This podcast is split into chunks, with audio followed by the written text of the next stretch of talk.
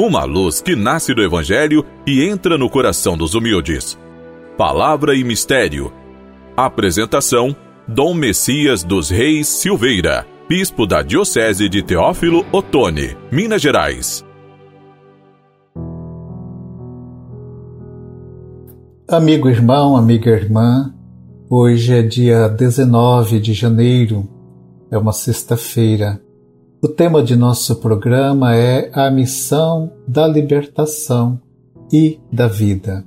Que no segmento de Jesus, a luz da fé, você saiba reconhecer a presença de Deus em todo ato de amor e libertação, anunciando ao mundo. É bom que tenhamos essa percepção da presença de Deus. Ele está presente quando se pratica todo ato de amor, de libertação, e é preciso levar este anúncio ao mundo, a presença, o anúncio da presença de Deus, para encher de luz os corações. Jesus chamou seus primeiros discípulos onde junto do mar, em Cafarnaum, onde se dão os primeiros conflitos com a sinagoga. Agora, conforme o Evangelho de Marcos, no capítulo 3, versículos 13 a 19, ele sobe a montanha para consolidar os seus discípulos. O que é a montanha? A montanha é o lugar do encontro com Deus. Vamos recordar que Moisés teve um encontro com Deus na montanha. É no alto da montanha que ele, Moisés, chamado por Deus, recebe o decálogo, as, as leis, as palavras da vida, os Dez Mandamentos, e aí é renovada a aliança com o Senhor. Agora, na montanha, é Jesus, é o Filho de Deus, que chama os que ele quer, escolhe doze para incorporá-los à sua missão.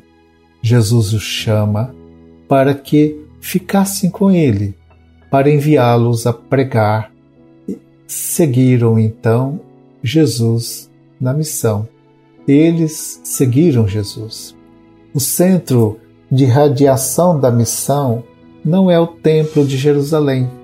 Não, aquele templo tão famoso que para lá as pessoas iam. O centro da irradiação da luz do Evangelho, da missão de Jesus, é no alto do Monte de Sião, mas é no alto de uma montanha, não é no alto da, do, do Monte de Sião, onde estava o templo, mas é no alto de uma montanha com Jesus, de onde a palavra se espalha por todo lado. Assim, o novo discípulo é escolhido para fazer cumprir a lei gravada em pedras, mas para dar vida ao mundo, ao povo, em continuidade com a missão de Jesus. Aos doze é dado o poder de libertar os oprimidos pelos espíritos impuros, da ideologia dos poderosos e pelas doenças características das precárias condições do povo excluído e humilhado. A proposta era anunciar uma nova vida aos filhos de Deus. Após o chamado, Jesus e os discípulos descem para a beira do mar e voltam a casa, para onde vão as multidões que buscam Jesus. Ele acolhe os pobres e excluídos em defesa da sua dignidade e de seus direitos, promovendo sua vida. Os discípulos são chamados a viver o amor. Como Jesus, vão ao encontro dos pobres e excluídos os aprisionados e oprimidos alcançarão a liberdade. Aqueles que foram relegados à cegueira da ignorância passarão a viver. É próprio do amor comunicar a vida. Contudo, a vida dos empobrecidos é sufocada pelos poderosos que os exploram.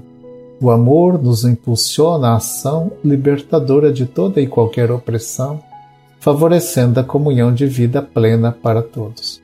Jesus nos envia para a renovação do mundo na prática da justiça, da fraternidade, da paz, tornando deste modo o reino de Deus torna-se uma realidade entre nós.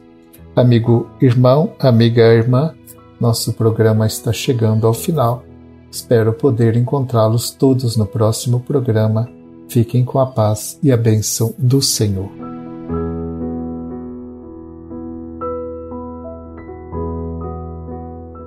Ó oh Deus, que vossa família sempre se alegre pela celebração dos vossos mistérios e colhe os frutos de sua redenção. Por Cristo nosso Senhor. Amém. Abençoe-vos o Deus Todo-Poderoso, Pai, Filho e Espírito Santo. Amém.